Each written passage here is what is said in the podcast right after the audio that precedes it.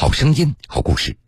各位好，欢迎您在半点之后继续来收听铁坤所讲述的新闻故事。二零二零年八月四日，江西省高级人民法院依法对原审被告人张玉环故意杀人再审一案进行公开宣判，撤销原审裁判，宣告张玉环无罪。宣判后，江西省高级人民法院有关负责人代表该院向张玉环赔礼道歉，并告知其有申请国家赔偿的权利。此时，张玉环已被羁押二十六年。是张一凡杀的，我说不是，我说这个天理不容，那不可能会做。看我老爸那样喊冤，就很无奈、很很无辜，但又没有办法，就这样被拖走了。张玉环身陷囹圄的九千七百七十八天，铁坤马上讲述。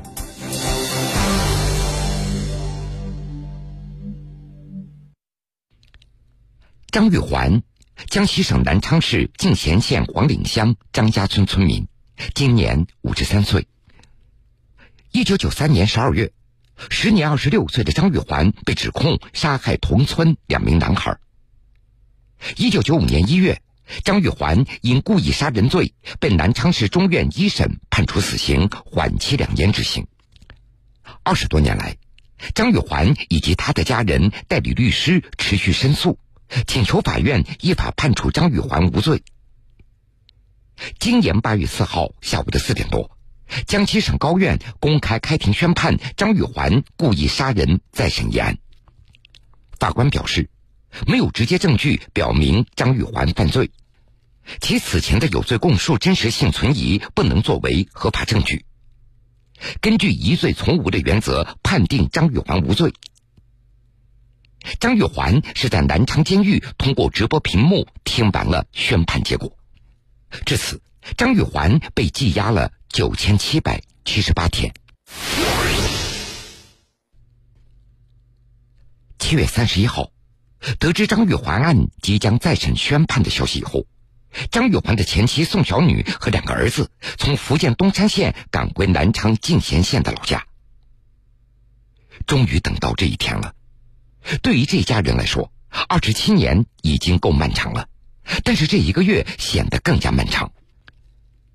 其实，早在七月六号，宋小女和两个儿子已经回老家一次了。当时，宋小女从代理律师那得知，张玉环案再审将会在七月九号开庭，她急忙和儿子搭了一位江西老乡的顺风车赶回老家。宋小女和两个儿子先回到进贤县黄岭乡张家村，为张玉环准备住处。因为自从张玉环出事以后，这个家其实也就没了，老宅子很快就荒废了。如今，老宅子几乎已经完全的倒掉了，卧室里屋顶的瓦片铺满了地面，所有的家具都只剩下断木，只有一个木质的储物柜，还剩下两片的木板。这是唯一还能承载这个家庭生活记忆的物件了，因为张玉环曾经是一个木匠，新婚家具都是他一手所打造的。张玉环八十多岁的老母亲还住在老宅子旁边的一栋二层的房子里，老人就独自一个人住在这里。宋小女母子三人花了一天的时间才收拾了一间空房子出来，在电话中得知。张玉环案将在七月九号开庭再审的消息以后，七月九号凌晨三四点钟，宋小女就实在扛不住了，她再也睡不着了。她的眼前是无数和张玉环有关的画面，就像电影一样的不断的闪回。这一刻，宋小女她已经判了将近二十七年，她再也等不了了。就是想到过去啊，那个未来，好难受，期待和盼望，你知道多久啊？我们三种激动心情吧。初中那天得到了这个消息，就吩咐吩咐宿舍，就是想回来，晚上也睡不着，白天吧还还好香快点快点夜下来，等到床到床上去吧，真想快点快点天亮，反正那种滋味。好像又回到了那个九三年的那个，我们就是说蚂蚁在锅里爬的那种感觉，很难过。七月九号，江西省高级人民法院公开开庭再审张玉环故意杀人案。透过南昌市进贤县人民法院的直播屏幕，宋小女她见到了八年未曾谋面的前夫张玉环。直播镜头下的张玉环面戴口罩，身穿便服，在两名法警的陪同下走进法庭。在三个多小时的庭审过程中，检辩双方充分发表意见，张玉环的申诉代理律师为她做了无罪辩护。江西省人民检察院出庭检察员发表出庭意见，建议改判张玉环无罪。在最后的陈述阶段。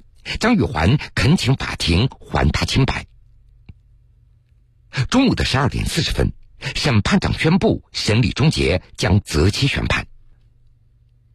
这次庭审结束以后，宋小女和两个儿子先返回到福建。在回去的途中，宋小女她发了一条朋友圈：“这短短的二十天，仿佛又把我带到了一九九三年那个度日如年的日子。”永远不要嘲笑一个喝醉酒哭的人，你永远不知道他经历了什么。二十七年前，宋小女和张玉环原本有着安稳平静的生活。张玉环是家中老二，上有一个哥哥，下有一双弟妹。一九九三年十月二十四号吃午饭的时候，同村年仅六岁和四岁的张振荣、张振伟两兄弟。突然失踪，一时间整个村子就开始帮忙寻找两个孩子。没有想到，就在第二天上午，张振荣和张振伟的尸体在距离张家村北面约两华里的下马塘水库被发现。根据进贤县公安局刑侦大队事后出具的破案报告，两男童尸体打捞上来准备下葬的时候，有村民发现两男孩的脖颈处有他杀的痕迹。在对全村六十一户村民逐户排查以后，警方将张玉环锁定为犯罪嫌疑人。根据宋小女的回忆，一九九三年十月二十七号，也就是案发以后的第三天，大队书记喊张玉环到他的家里吃饭，可是没有等饭吃完，埋伏在附近的公安就一把冲上去，将张玉环带上了警车。宋小女看到张玉环被关在警车里带走了，她一路追着车子，一边大声的喊着：“你们为什么要抓他？”当时村支书还安慰着宋小女，说：“张玉环她只是去协助警方进行调查，第二天就会回来的。”但是张玉环再也没能回来。警察到我家，警察就是跟我说，跟他经过说完就可以，我说了一遍。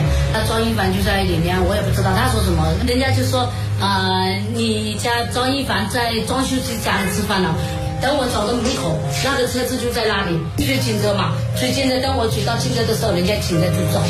我们装修师就这样说，他说没事，啊，带着到那个县里去问一下口供，等一下就回来，也没有跟我打招呼，就是这样。当年，警方在破案报告中写道：“张玉环在接受警方问话的时候，神情紧张，不停的两手揉搓，对自己手上的伤痕解释不清。但是，张玉环的哥哥张明强他认为，张玉环长期干农活，他手上出现划伤那是再正常不过了。”一九九三年十月二十七号，也就是两名男孩的尸体被发现两天以后。张玉环被收容审查。张玉环被进贤县公安局带走收容审查几天以后，警方宣布案件告破，张玉环被认定是杀害两个孩子的凶手。根据辩护律师尚满庆的介绍，审讯期间，张玉环他总共做出了六份笔录，其中两份是有罪供述。第一份有罪供述形成于一九九三年十一月三号。询问笔录显示，张玉环交代，事发当天，他看到两名受害男童在本村一处水塘边玩耍，想起六岁的张振荣曾偷盗过自己家的油盐，自己找其父母理论的时候没有得到满意的答复，便想趁机教训一下，并随之起了杀意。最后在水塘旁的一个菜园里，用在水塘边捡来的蛇皮袋做的绳子勒死了张振荣。为了灭口，又将四岁的张振伟一并杀害。而在当年十一月四号做出的第二份有罪供述中，张玉环此前交代的杀人地点却变成了自己家的住宅。不仅如此，杀人工具也由水塘边捡来的蛇皮袋做的绳子，变成了自己家屋檐下所捡到的一根麻绳。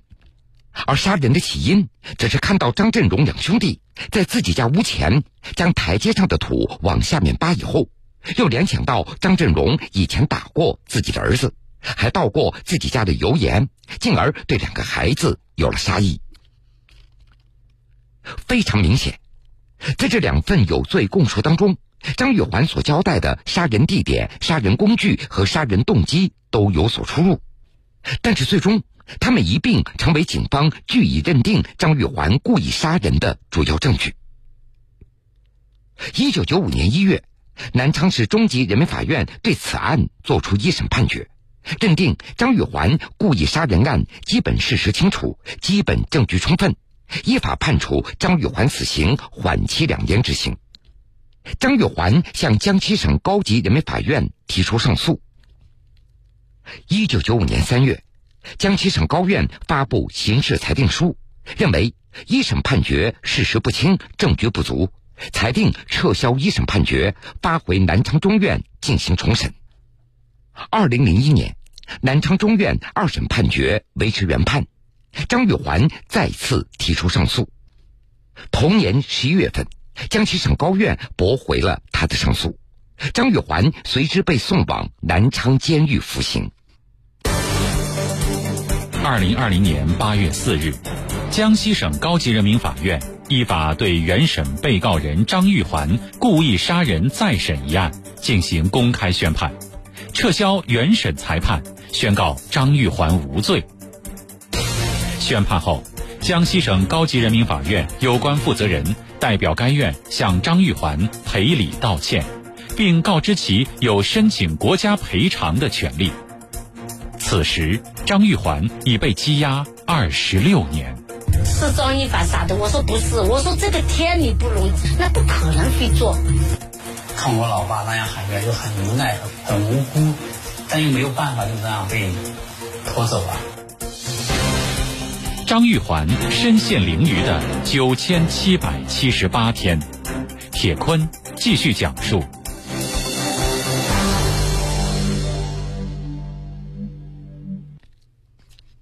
在这儿要告诉各位，司法机关认定张玉环有罪的证据，主要是他的两份有罪供述。但是张玉环他辩称，那两份有罪供述都是在警方刑讯逼供下所做出来的。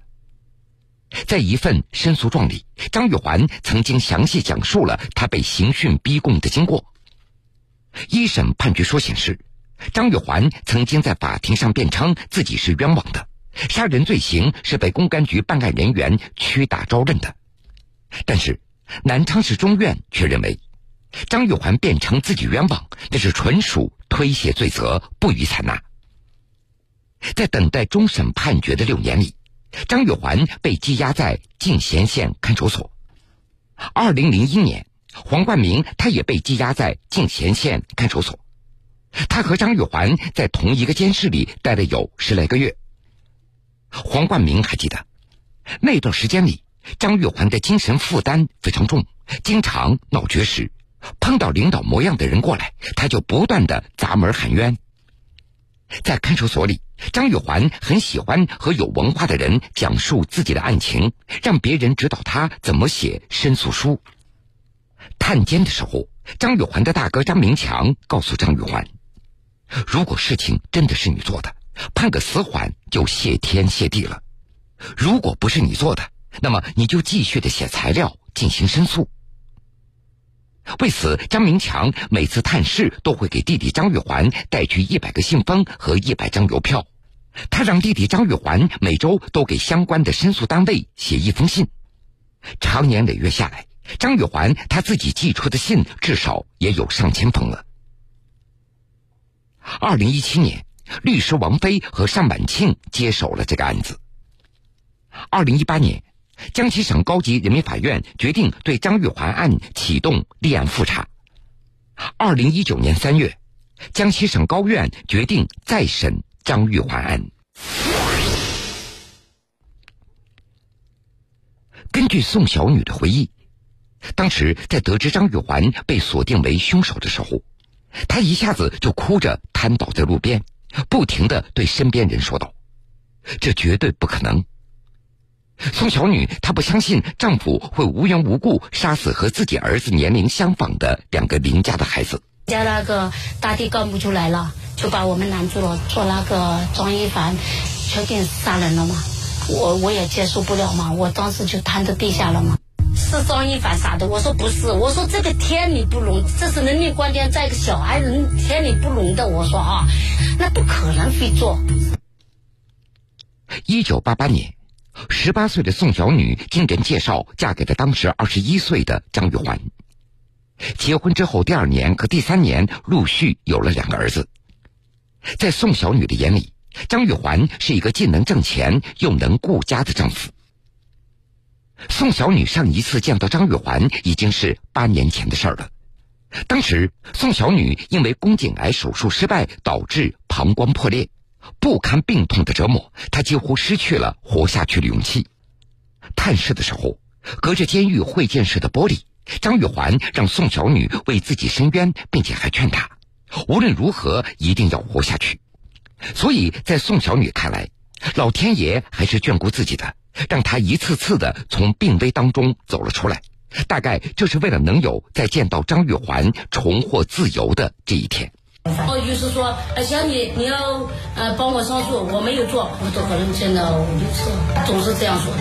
我得了宫颈癌，不容易把我呃救活了，然后膀胱又破了，我老公叫我去的，隔着玻璃打电话，哭出来就哭了，就看到一哭哭的不得了。我得了宫颈癌，没有死，过来。我现在膀胱破了。我不想活了，我真实实的告诉我，你做了还是没有做？然后张一凡说：“小妮啊，你放心，我真的没有做，我是真正的没有做，是他们打我的，啊，狗咬我，还不让我睡觉，他都能挺过来，我不死了。我说我要活过来，真的是老天爷眷顾我。”在张玉环被警方认定为凶手以后，被害家庭的责骂以及同村人的冷眼旁观接踵而来。现年八十三岁的老母亲张炳莲，如今独自居住在村子里。她紧邻着张玉环那倒掉的老屋。老人说了，如果不是相信儿子终有一天会回家的，或许他早就不在了。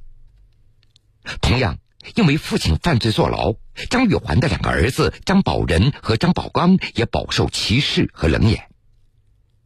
大儿子张宝仁，他记得小时候他在学校里根本就没有朋友。在我婆那边，我一过去就是读一年级嘛，因为我们那个村里面有一个，就只有一个一年级嘛，然后就在那读一年级。读一年级的时候，用就开始慢慢就看懂了这些，然后也有些，比如说我就跟小朋友玩了哈，然后就会听到啊，别人说啊，哎呀，不要跟他玩，他爸是杀人犯，或者怎么样啊。可能就慢慢就影响肯定是有的嘛，就会形成一个心理比较自卑嘛。父亲被羁押二十六年，张宝仁他仅仅见过两次，包括七月九号开庭这一次，每一次他都看到父亲在不停的喊冤。就知道就是说他开庭，我见到有印象的，就是说。休庭了，就是说啊，开庭结束了。这最有印象的就是说，我老爸就一直说喊冤嘛哈，然后就被几个呃公就是公安人员嘛哈，就直接拉下去了。有印象的，也就是说能记到这个事的话，也就是看我老爸那样喊冤，就很无奈、很无很无辜，但又没有办法，就这样被拖走了。也就是记得这一次有在进县开过一次庭。但是具体是什么时候，我就忘记了。就后面就是一直没有，我只是在开庭的时候，还有昨天在那个大厅里面只见过这两次，就感觉就很不是滋味吧，不是就特别难受吧，啊，就看他走路嘛哈，我感觉在我在大屏幕里面看哈，就好像走路有点有点一有点那个一瘸一拐的那种样子吧。看到那种情况，反正眼泪是在眼睛里面转嘛。我是很我就是也不是很陌生，也不是熟悉，我是看不清，我是一直想看清楚我父亲长什么样子。到我现在我也不知道我父亲长什么样子。我对父亲就是停留在他很冤枉的那一个时候。还是停留在我在进贤县，他被发进，就是说啊拉下去的时候，就停留在那一刻。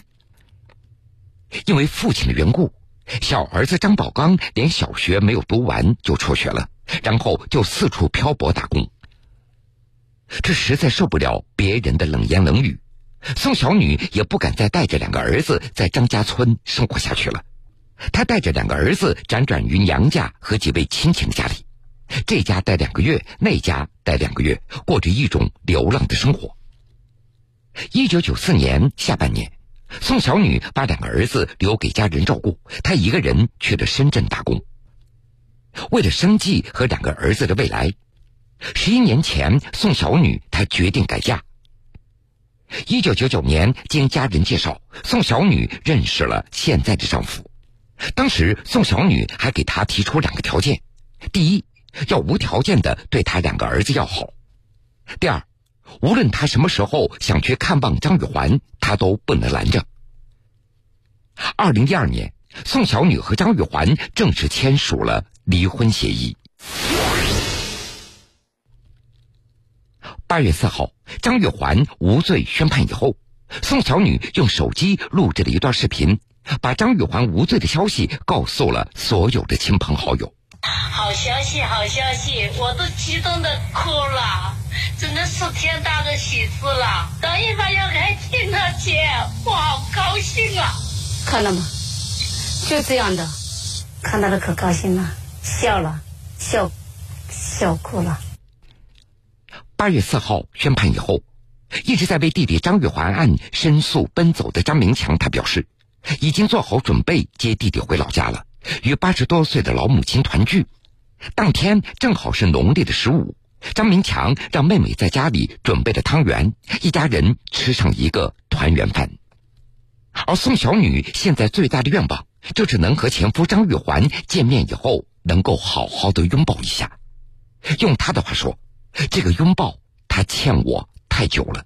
他还欠我一个抱，这个抱，我想了好多好多年。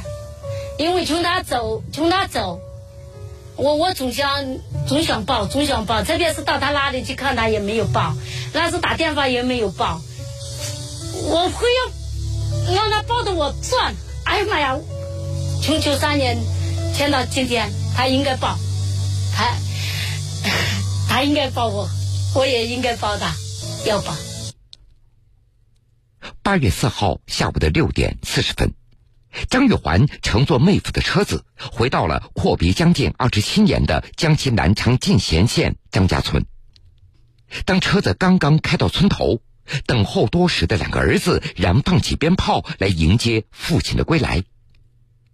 八十多岁的老母亲张炳莲和前妻宋小女迫不及待的跑了过去，与张玉环紧紧的抱在一起。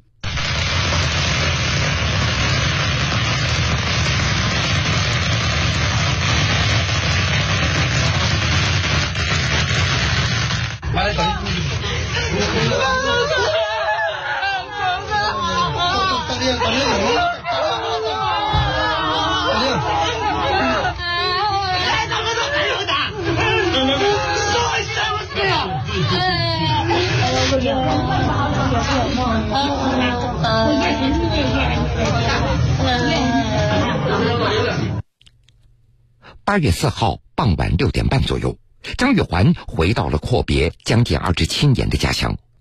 他身披着大红花下车就问：“妈妈在哪儿？”二十多年没有见了。当年自己被抓走，儿子才四五岁，如今孙子都已经十二岁了。好多人张玉环都已经认不得了，他甚至差点没有认出老母亲。都是我家乡的，我父也是也是几个家族的人，我那时候都是不认识的。我经常的在他也不认识我，我也不认识他。那是今天这这这下子认识了，但是多年没见过。说妈妈还是啊，妈妈更认不出了，我也不认得出。嗯，这十多年没有见到他，我哪里认得出他呢？哦，我那个时候我我我去做那个时候，我小大概是孩子，是四岁，小的儿子是三岁。可现在我的孙子都是十一岁、十二岁了，现在从来一也一直没见到他。我房房子也不认识，那个那个倒倒倒倒掉的狗还不认识，我不晓得那是哪哪个东西。对于父亲的回来，儿子和家人也有了自己的打算。终于团圆了，终于说我们父子能长期在一起了。从我们三岁，然后到现在已经二十七年了，我都三十多岁了，终于能父子团圆了，全家团聚了吧？感觉这是最幸福的时刻吧。会，我们会在一起陪伴一段时间，然后后面我们应该会有规划一下吧，会把他带去看一下我的老婆、小孩，还有我嫂子、我侄子他们，因为我们现在都，他已经现在出来已经有四个孙子了嘛，最大的十二岁了，这个出这种事情对我们家庭的伤害，那是不可不可描述的。想说的话太多了，身上的红花没有摘，衣服也没有换。张玉环就坐在床上和家人聊了起来。